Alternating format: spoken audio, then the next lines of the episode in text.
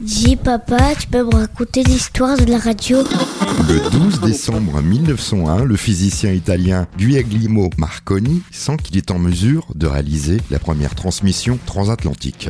shortly after midday. Oui, oui, je sais, c'est la voix de Marconi. Il parlait à la radio le 6 décembre 1936. Ah, très bien, bon, ce sera plus facile à retenir. Vous voulez écouter le tout premier speaker à la radio? Oui, animateur maintenant. Eh bien, c'est le capitaine Peter Pendleton Eckersley.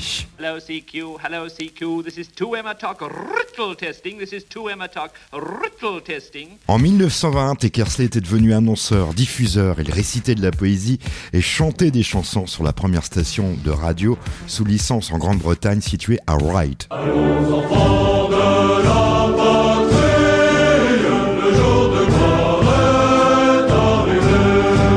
Temps-là, en France, le 21 janvier 1904, le capitaine Gustave Ferrier obtient enfin l'autorisation officielle d'utiliser la tour Eiffel pour installer son poste émetteur.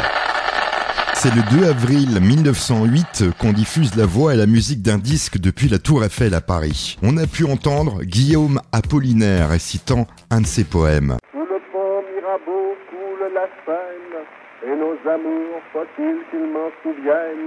La joie venait toujours après la peine.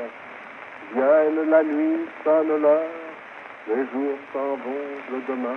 La TSF est mise à l'honneur en 1909 puisque le prix Nobel de physique est attribué à Stockholm conjointement à Marconi pour l'invention de la TSF par les ondes hertziennes et à Ferdinand Braun pour l'invention du tube cathodique. Si Marconi est connu de tous, il n'en est pas de même pour Braun. Cet allemand établi à Strasbourg, la ville était alors allemande.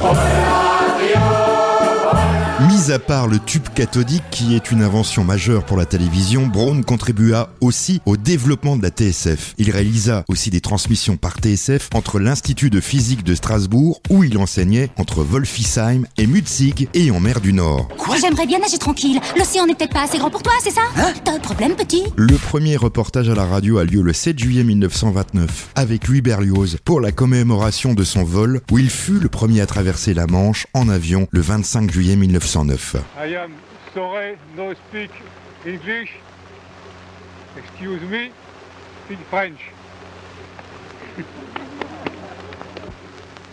Je vous remercie profondément, monsieur le maire, et vous demande de bien vouloir transmettre mes remerciements à la ville de Douvres. non seulement pour son accueil d'aujourd'hui, mais aussi pour la garde fidèle qu'elle a bien voulu faire du mémorial élevé à l'emplacement même où mon avion a pris, il y a 20 ans, contact avec le sol bien-aimé de votre pays.